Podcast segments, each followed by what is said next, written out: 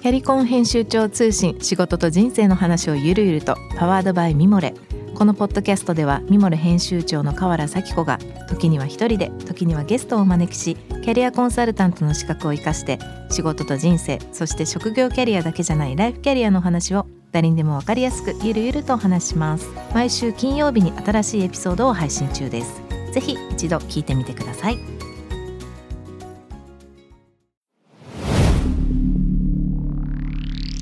Spinner. こんばんは、ナビゲーター中道大輔です。Vision to the Future 日本のカルチャーを作り出すもの、こと、人の魅力を引き出し、世界に向けての価値観を共有するクリエイティブプログラムです。11月の16日の深夜2時になりました。皆さんいかがお過ごしでしょうか？えー、もう、なんていうんですかね、食事が美味しい時期になりましたね。あのーいい感じに寒くなってきましたし、僕あんまりこう、日本の夏が得意じゃないので、このぐらいになってくるとなんか逆に活動的になってくるんですが、えー今頃ですね、ちょうど、実際まだ収録中なんで、あれなんですけども、先日のロンドンのから帰国して隔離がちょうど終わってるタイミングになるので、えーそろそろ街に繰り出そうかななんて思ってると思います。番組への質問、感想は、ぜひホームページのメッセージからお願いいたします。ツイッターはハッシュタグ Vision Future をつけてつぶやいてください。さらに番組のインスタグラム更新しております。Vision Future 813でゲスト情報、えーいろいろと出し出してますので、そちらの方もぜひぜひ見てみてください。今週のゲストです。えー先週に引き続きまして、えー循環型のビジネスやライフスタイルの提案をしているノープラスティックジャパン代表、そしてチャイウェイブステップ1ナビゲーターとしてもおなじみのノイハウスモナさんをお迎えしたいと思います。こんばんは。よこんばんは。よろしくお願いします。ろしくお願いします。先週に引き続きうん。楽しみにしとうございまています。す。朝の声が真夜中ということで、ちょっとね、スイッチしないとですね。すね夜バージョンに。夜バージョンで。はい。じゃあちょっと僕の方から先週聞けなかった方もいらっしゃるので、ええ簡単に、えーえーご紹介したいと思いますが、えー、ノイハウスモナさん、ノープラスティックジャパン代表であり、えーコミュニケーションコンサルトでもあります。えードイツ人と日本人のハーフで、えー1992年生まれと、28歳、29歳って言ってましたっけ？28歳です。?28 歳です。来月29ですね。はい。12月なんで。僕も来月です。来月46歳になります。な、な、何日ですか？言っていいのかな？で29日です。私23です。はい。クリスマス前後ですね。はい、えー、環境保護をね、自分事として捉えられて、それぞれの方が無理なく日常に出られるようなアクションを発信しています。サステナビリティに関する活動を行う企業との連携プロジェクトやコンサルティング、広報を務めるなど、えーより持続可能で循環型のビジネスやライフスタイルを、えー提案されていらっしゃいます。そして、えー今年の4月から JWEB のナビゲーターとしても毎週、えー明日ですね、月曜日から木曜日まで9時からのエアステップ1を担当されていらっしゃいます。はい。ありがとうございます。まあ、先週もね、ちょっといろいろと、まあ、ステップ1の話もそうだし、結構これまでの話なんかもいろいろ聞かせてもらったんですが、あのーまあ、ドイツやロロンドンでね、だいぶ育ったっていう話も先週もしてもらったんだけど、うんうん。まあ、ちょっと今週はどちらかというとこう、今後の話というかね、これ、今後、これから、いろんなことを、将来のこととかね、次のステップの話を、ネクストステップ、話を聞けたらなと思うんだけど、うーんと、日本にまあ帰ってきて5年ぐらい経って、まあ、自分の、まあ、会社のノープラスティックジャパンということも立ち上げて、で、今年からこういうナビゲーターとしても始まって、で、どうだろうなんか、どういう方向に今後は 自分の中で向かってってんだろうっていいうのを。いい質問です。はい。あの、ちょうど、ちょうど考えてるっていうのもあれですけど、うんあの、まあ、やっぱり会社員としての安定性が、まあ、うんごうんと1年ん？違う今年の7月までですね、えー正社員としてありつつ環境問題に取り組んでノープラを始めたので、なんでしょうね、まあ、そこの2つでかなりうーん安定していたしあまり次のことを考えなくてもまあ、これを続けるか続けないかくらいの、まあ、判断とかだったんですけど、まあ、幸いなことにいろいろ新しい可能性とかも見えてきて、まあ、今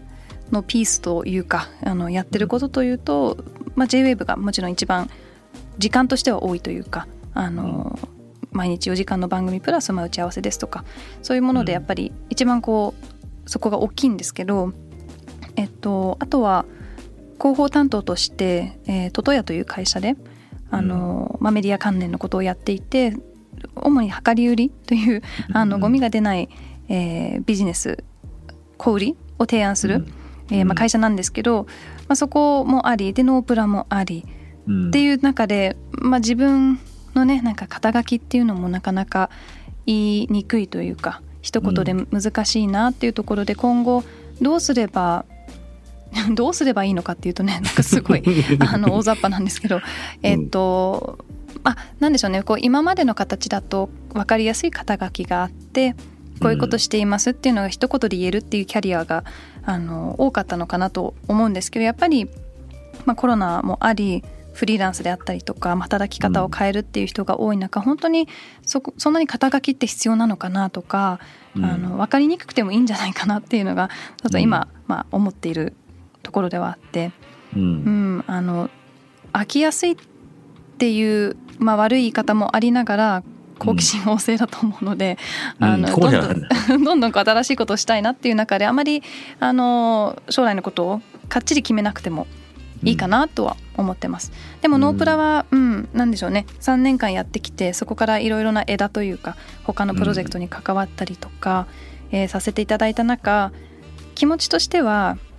うんそろそろ消費者に責任を持たせるのではなくもっと大きなシステムが変わるべきだなと思ってるので、うん、ノープラのメッセージを変えるかちょっと迷ってるところではあります。そういう意味で言うと、まあ、今日は10月のあ11月の16日ですけど、はい、まあ、ちょうど先週先々週とスコットランドの方で COP26 が行われて、終わる頃になると思うんだけど、その今おっしゃってた自分自身でどうしようとか子としての話からこうもうちょっと大きなところ変わらなきゃいけないって思ってるって日本の中で多分そうやって思ってて、うん、まあ、そのへその背景には当然イギリスで育ってきたり見たりしたことがあったと思うんだけど僕が先週のオンエアの前にちょうど2日日本に帰国してちょうど始まってすぐ帰ってきたんだけど、うんうん、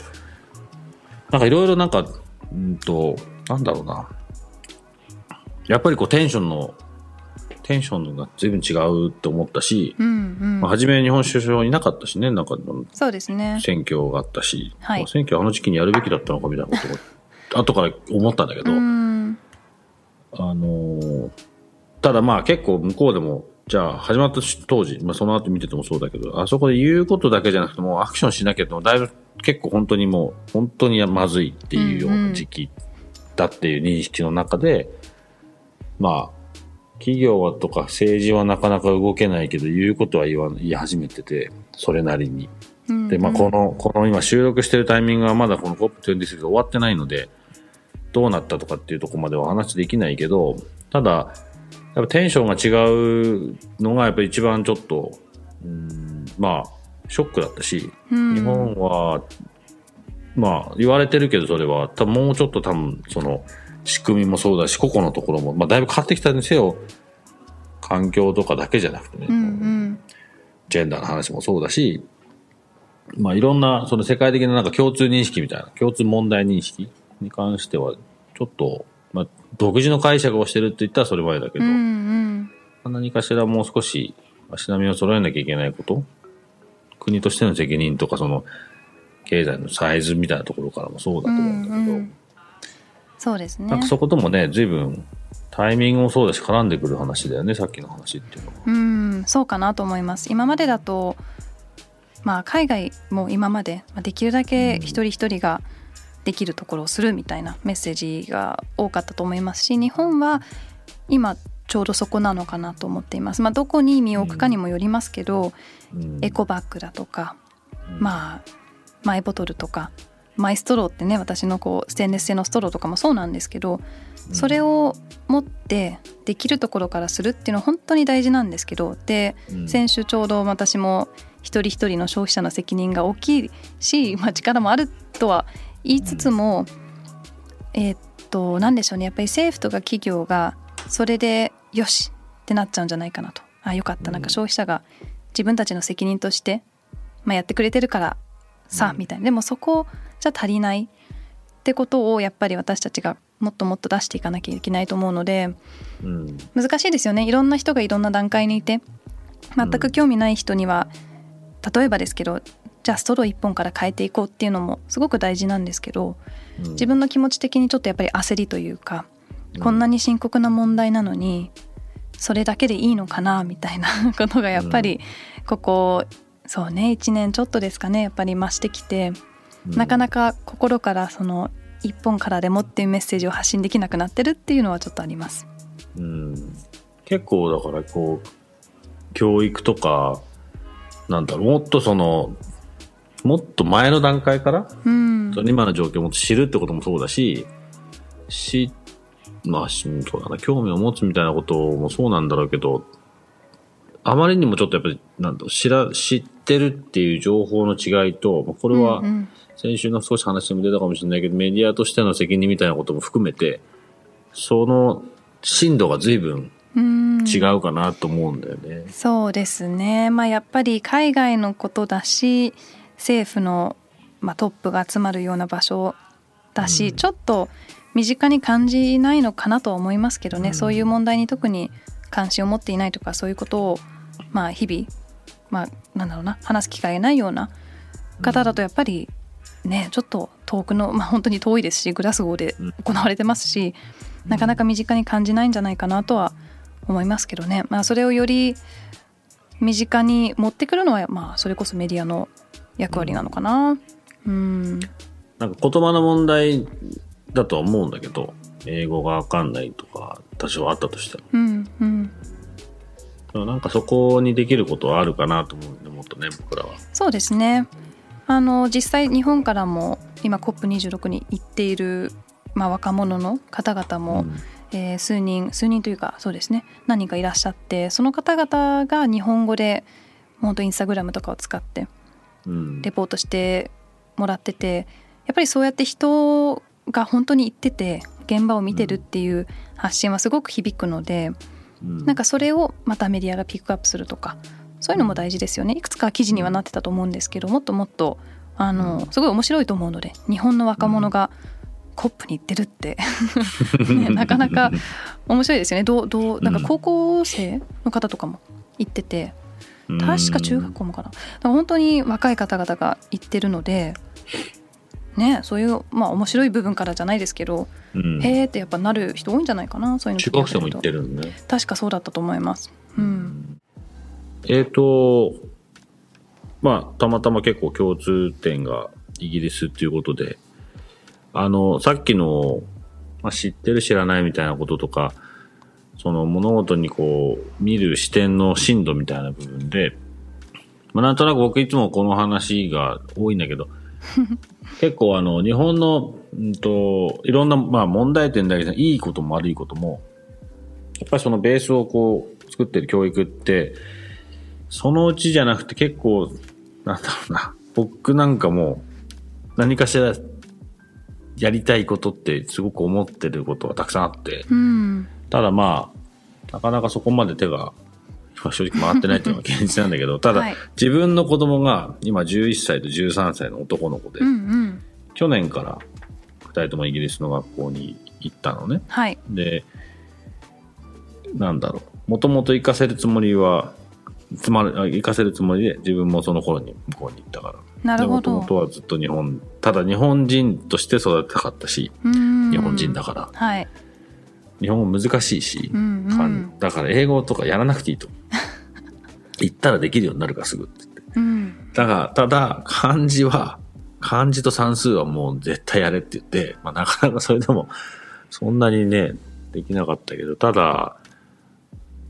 なんだろう、そういう意味で日本の中に自分もなんか PTA の代表とかやったりもしたし、あそうなんですね。あの、知りたくて、僕も海外がちょっと長かったから、日本のそういう教育現場の当たり前とかってあんまりこうやっぱ知らなかったけどそ、っかそうですよね。うん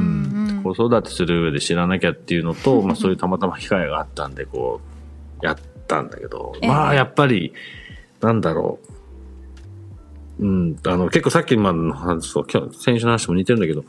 当たり前ってみんなが思ってることと自分が違いすぎて、まあそれを分かれたのは自分にとってよかったんだけど、うーんうん、なんだろうな、先週のあったその念のためとか、こう、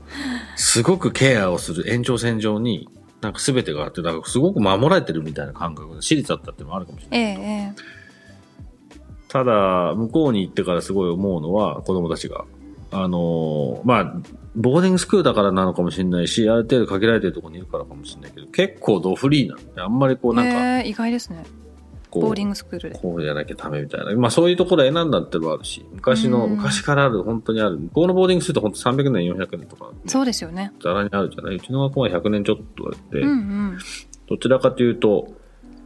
ハイブリッドな感じが良くて、そこをうちは選んだんだけど、なんかその、教育の違いみたいのは、いろんなところに多分おそらく、あっていう、なんだ今こう世の中に目目に見えるところの後ろ側には全部あるんだろうなと思ってて、うんうん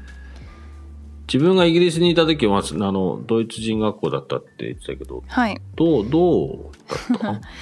そうなんです。えっとまあ小1ぐらいの時にイギリスに移って父がドイツ人なのでずっとそこからドイツ人学校で、うん。まあ、というのは基本的に全部ドイツ語で、まあ、英語とかフランス語の授業もあるくらいでえっと、まあ、そのまま高3まで行くとドイツの、まあ、卒業したこう証明というかがもらえるので、そうするとドイツで大学に行きたい場合とかは有利というかまあ簡単なんですねそのトランスファーが。えーただ私はうんイギリスで大学に行きたいのと、えーうん。ドイツ、まあ、ドイツ人の学校っていうかドイツの学校のシステムだと最後まで確か123科目やるんですね。でもイギリスは極端でもしかしてまあご存知だと思いますけど、あの高2と3で4から3科目、まあ、うんうん。4科目で1個なしにして最終的には3科目で卒業する。っていう、うん。まあ、かなり大きな違いの中私結構やりたいことがもうやりたいことプラスやりたくないことが、うんえっとうんうん明確だったのでうん。例えば音楽とアート、まあ、芸術両方うん取りたくて、でもドイツ人学校だとどちらかってなってたりとあか、、そうだったんだ。うん、なんか組み合わせ的に選べなくて。うん。じゃあもういいや という感じで最後の2年間は、えー公立のイギリスの学校に行ったんですけどうん。まあ極端ですよね結局大学にその後行って就職して、例えば今そのドイツ人学校で一緒だった子とか、えーイギリスの学校で一緒だった子うん。くら比べるっていうとあれですけどやっぱりみんなそれなりの仕事をしていて、うん。うん。結局3科目やったか12科目やったかっていうのはうん。まあそんな明確に違いはない。うん。なんかその私はすごいその選択肢があったことがラッキーですしうん。うんなんでしょうね。いろんなやり方あるなってやっぱり思います。でも最終的にどっちが有利なのかとかどっちが合ってるのかっていうのは人それぞれなので、うん。うん、そこの選択肢が増えるっていうのはまあどの国でも大事なのかなってやっぱり合わ合う合わないがありますからね。うん。選択肢はね絶対あるようにした方がいいよね、うん。ただあの確かにイギリスのあの最後えーレベルとかそうそう。その先があれでねこうやりたいことがあるっていう前提でああいうふうになってる気あれもちがするから。ょっとリスクですよね。あのうん。急にやっぱり例えば、なんでしょうね。こう科学とかやりたいってなった場合私の選んだ科目だと無理だったと思うし、うんうん。あの高2で将来が分かるかっていうとそれが分からないから、例えば日本とかドイツのシステムの方がいいっていう人も絶対いるので、まあそこをね一括りにするっていうのはどの国でもちょっと難しいですよね。うん。ちなみに何を選んだの？あアートとミュージックを選んだの？えっ、とアート音楽心理学。う。んで歴史で、まあ、ちょっとずるい感じなんですけど日本語とドイツ語もやったのでそこはまあまあ成績高めで。でヒストリーの、まあ、歴史の方私本当に歴史が苦手。もうわけわかんないくらい苦手ででもちょっと克服したいと思って念のため取ったんですけど、おまあそれも やばいことで E でした。あの ABCDE の E で。もうねうん。これは向いてないなと思いました 何なんですかね？歴史が苦手って覚えるくらいなのになんか できなくて。で向こうの歴史ってほら覚えるだけじゃなくて結構そのその時のいろんなうんうんうん。ねスストーリーそれこそそれの分析。こうやるじゃない、うん、ですよね。まあだからちょっとそこはね無理でした。まあ大学はその後心理学だったのであの、そのまままあ A レベルでやった心理学っていう科目を使ってというか、んん。それがあったので心理学を大学でできたっていう感じですね。うん。うん、心理学も大変だよねきっと。心理学も幅広いですね。なんか脳みそのこうなんて言うんでしょう。やっぱまあ科学的な部分もあればもう少し、例えば子どもの成長についてだとかうん。まあ病気とかいろいろありますね、うん。うん。でそこで歴史もありました。心理学の歴史。一番点数低かったですやっぱり。なんかあるんでしょうね。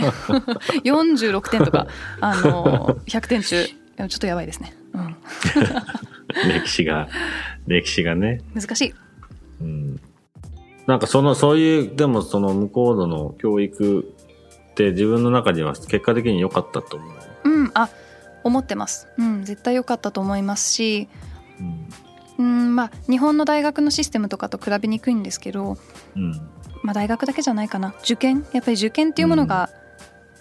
ない、まあその最後のところ大学に入るまでは点数とかもちろん関係するんですけど、うん。まあ、中学に入るためとか高校に入るためとかあるところもあるけどそうじゃなくても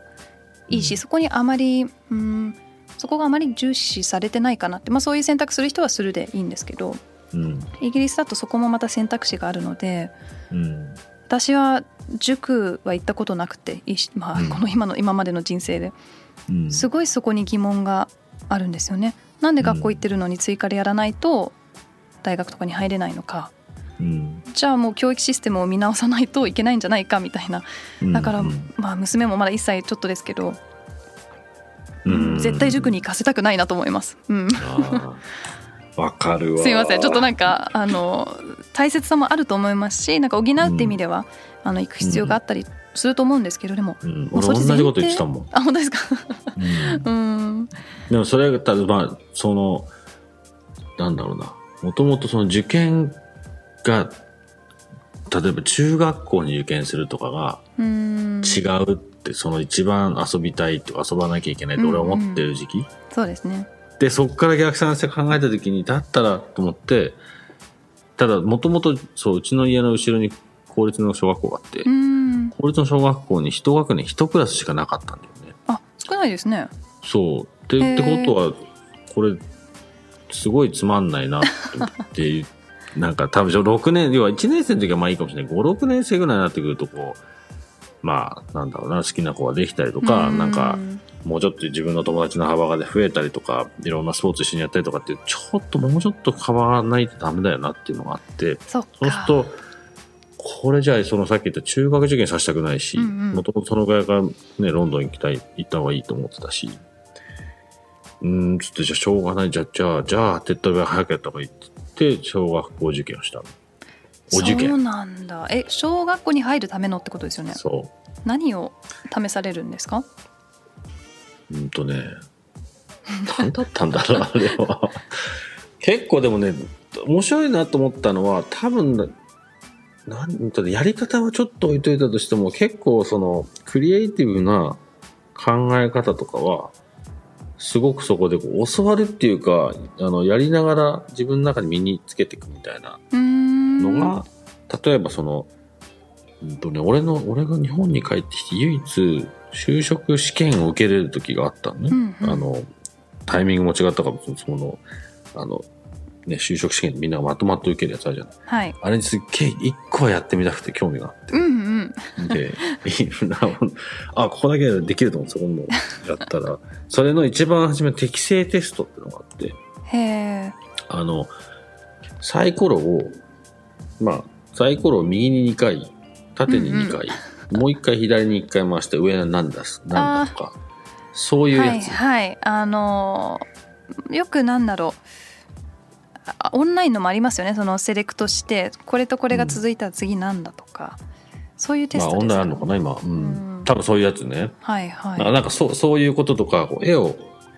もっとどうやったら上手に描けるかみたいなこととか、ね、粘土を作って、粘土をやっぱりこう自分でどうやって作るかみたいな。面白いですね。うん。そういう意味では、やってることは面白そうだった。ただやり方にはちょっとうんと思ったけど。うん。ん。そうですね。まあそういうまあ採用とかって難しいですけどね。どういう人を探してるかもわからないって時もありますし、だから学校は明確に多分持ってるなっていうのは、うん。受験のその結果ですごくよくわかなんか分かった気がすそっか受験ね。るね。やったことない、ね。やったことない人としては うん。大変だなみたいな。ことしか思えないし、ね。塾も同じく。だって本当に今でも、まあこんな暗早く暗くなる時間にうん。なんか9時とかこう子供がねリュックしょリュックというかまあランドセルとか、ちょっと帰るってことはあれ塾行ってたんだろうなって遅いと思ってうん。なんかちょっとね。ね理解できない。理解できないというか、うん、ちょっとかわいそうだなってやっぱ思っちゃいますねそこは。うん。うん。なんかその辺も多分そうだな。向こうなもうちょっと詰め込まなくても同じだからね結局最終的に大人になって言ってるこにととやってることは。私の、前の会社での同僚中国の人なんですけど、うん。もう厳しい教育を受けてきて大学とかも中国とか韓国もねすごい厳しいっていうか。そう。なんです。やっぱり頑張らないといい仕事に就けないとかまあいろいろ理由があって、本当にもう毎日料理する時間もないくらいもう勉強だけ大学時代してたって言って、あれうん私たち同じ会社かみたいなまあそのオープンにね2人で話してたので、うんうんうん私だけが思ってたというよりは、うん。まあ向こう側からもなんかおかしいよねみたいな話があって。うんううんん。ね何を何が目標なのか人生のみたいになっちゃいますけど、いい仕事に就ければいいのかとか、ハッピーならいいのかなのか。うん、そういう意味ではこうチョイスがいっぱいあった方がいいよね。うんそうですね。日本だけじゃなくて世界にチョイスがあるってことはすごく大事かなとうんうん。僕は個人的に思うし、その受験をするっていうチョイスとしないっていうチョイスが両立してたりとかなんかスポーツするのもいいしスポーツも勉強も当然アートもなんかそういういろんな自分の中での引き出しがチョイスになってあるような社会がねもっとあるといいなとはそうですね。でそれがなんか今だと習い事っていう形で結構高かったりとか、アクセスしにくいみたいなこともあるので、そうではなく、もっと誰でも選べるようなことっていうのもうんその先大事ですよね。うん。まあそういそういうのと結構、なんだろうな、なんか環境に対する問題の考え方とか、うーんと、その言葉の問題を克服するみたいなこととかも、ちょっと視点を変えるみたいな余裕が多分出てくる気がするんだよね、うんうんそういう風になってくると。そうですねちょっとこう、ここじゃなきゃっていうのじゃなければ。いい感じの適当さ、まあ、イギリスそれこそそうだと思いますけど、うん。かなり適当だけど過ごしやすいしうん。日本は適当じゃなさすぎますねやっぱりちょっと、うん それは本当に声を大にして言いたいです、僕。もうちょっと、もうちょっとね、もうちょっといいんですよ、緩くても。うんうん。ね。壊れないから。いや特に日本は壊れない、うん、うん。絶対大丈夫、ねイギリスの話ばっか、まあど、アメリカもそう、ヨーロッパのどの国もそうだけど、こんなにガチガチ、まあ悪くガチガチだし、よく言ったら整ってるところは、うんうん日本以外ないこのレベルで。すごいことだと思うんだよいやね。本当。電車が時間通り来るなんてありえないじゃん。そうそうイギリスなんかそのまま来ないとか あの前、なんか父がよく言う大好きな例があって、うん。あの、なんか電車のまあスタッフというかその運転する人がちょっと来ないんですいませんちょっとうん。電車いつ走るか分かんないですみたいなアナウンスがあったみたいで、うん。その人が遅れるってどういうことみたいな。でなんか途中で走ってきて「すいませんすいません」みたいな感じで乗ったみたいで、うん。いや日本じゃないなみたいな。まあでもそのゆるさありえないね。ゆるさも悪くないなみたいな。うん。難しいこうバランスですね。うんありえないね、日本の感覚だと。うんだけど、向こうに慣れちゃうと、このもう、このこの前本当に言われて、なんかたまたま本当に時間通りに電車が結構通ってたよね、BR、ブリッシュエアが。うんうんで、ケントの近くのところの友達ん家行った時に、で、あの、駅まで迎えに来てくれるって言うから、全然、でちゃちゃんちゃんと時間通り行ってるよ、普通に、うんうん普通にって言ったら。で、なんか何も気にしてなかったのその話をするのに。うん結構久しぶりに、久しぶりでもないけど、電車に乗ってそういうのが久しぶりだったから。うんうんただ、その、友達のやつが、なんか何、最近 BR 乗ってないのイギリスの電車って言われて、時間通りなんか相変わらず来ないよって言われて、あ、そう、そうだと思って。うん忘れちゃいますよねうなん、かイギリスだとバスとかも平気で来ないじゃないですか来る予定のものが。で急に3本来たりとか。あその感覚でなかなかまだ日本でバスに乗れていないまあ乗ったことももちろんあるんですけどうん選択肢としていやバスは来ない可能性あるみたいな 勝手な思いい込みがまだちょっと抜けないんですよね。そうんバスが時間通りに来るってちょっと信じらんないよね。信じられない。混んでんのに、うん、そう道。よくどうなどういうシステムなんでしょうね。ね。うんはい。ということで、日本の皆さん、もうちょっと緩くても世の中は成立しますので、ぜひいいバランスを取れるような国,、ね、国にちょっとでもできたらいいなと思います。うん、なんかちゃんとするのは難しいですけど緩めるっていうのはやりやすいと思うので、そうすると日本が本当にいいなんでしょうねロールモデルというかうん。になるんじゃないかなと思います。いいバランスうんうんうんぜひなんか、また違った形でちょっとね、プロジェクトとかも一緒にできたらいいですね。いやー嬉しいですぜひちょっと あの逆に私がインタビューしたいんでまた何か機会があればお話しさせてくださいはい、今日は、あの、スタジオに行けずにすいませんでした。大丈夫ですよ こういうこともありますはい。またちょっと今度近々おはい会いできたらと思いますので、この辺にいるんでいつでもそうですね。はいはい。ということで、長々と先週に引き続き2週間どうもありがとうございました。ありがとうございますはい。また次回というか、今度ぜひお願いします。はいはい。ということで、今夜のゲストでした、あの、プラスティックジャパン代表、そして J-Wave ステップ1ナビゲーターのノイハウスモナさんお迎えいたしました。ありがとうございましたありが。とうございます J-Wave Vision to the future フィジョン to the Future 中道大輔がお送りしております。えー、今日のお話いかがでしたでしょうか？なんかね、最後、教育の話とかもあったし、そうだな。なんか多分なんとなくまあ、すごく楽に話せましたね。あの、背景がね、似てるというか、同じような時間を海外で過ごしてるからなのかもしれないですし、なんかね、あの、もうちょっときっと深い話が、教育なんかにしても僕もそうだけど、もうちょっとね、いろいろ話もできたらいいなと思いましたし、うん、そうだね。なんとなく、次の、まあ、最後にね、ちょっと話ありましたけど、もうちょっと日本緩くてもいいよね、みたいなところは、おそらくその、外から見たことがある人、で、日本で生活をして仕事をしたりしてる人、この外のバランス、外とのバランスみたいなことを考えると、結構、ありなんじゃないかなというふうに思うので、なんか、そういったところもね、ちょっとずつ何かできないかな、なんとは思いますが、ぜひね、そういったことも少し形にできていったらいいかなと思います。番組への感想、質問はぜひ番組のホームページのメッセージからお願いいたします。ツイッターは、ハッシュタグビジョンフューチャーをつけてつぶやいてください。さらに番組のインスタグラム更新しています。アカウント名、ビジョンフューチャー813で検索していただいて、そちらの方もぜひぜひ見てみてください。Vision to the Future ここまでのワイトは中道大輔でした。See you next week. Good night.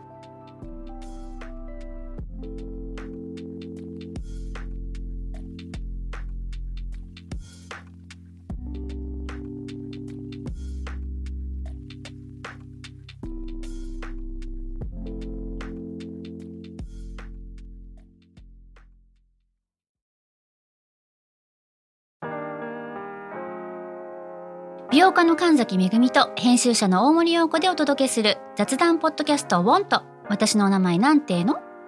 ふと私って誰なんだ？と自分がぐらついてしまうそんなあなたと毎日を楽しくするサバイバル術を一緒に考えていきます。ウォンとは毎週水曜日朝5時に配信。ぜひお聞きのプラットフォームでフォローしてください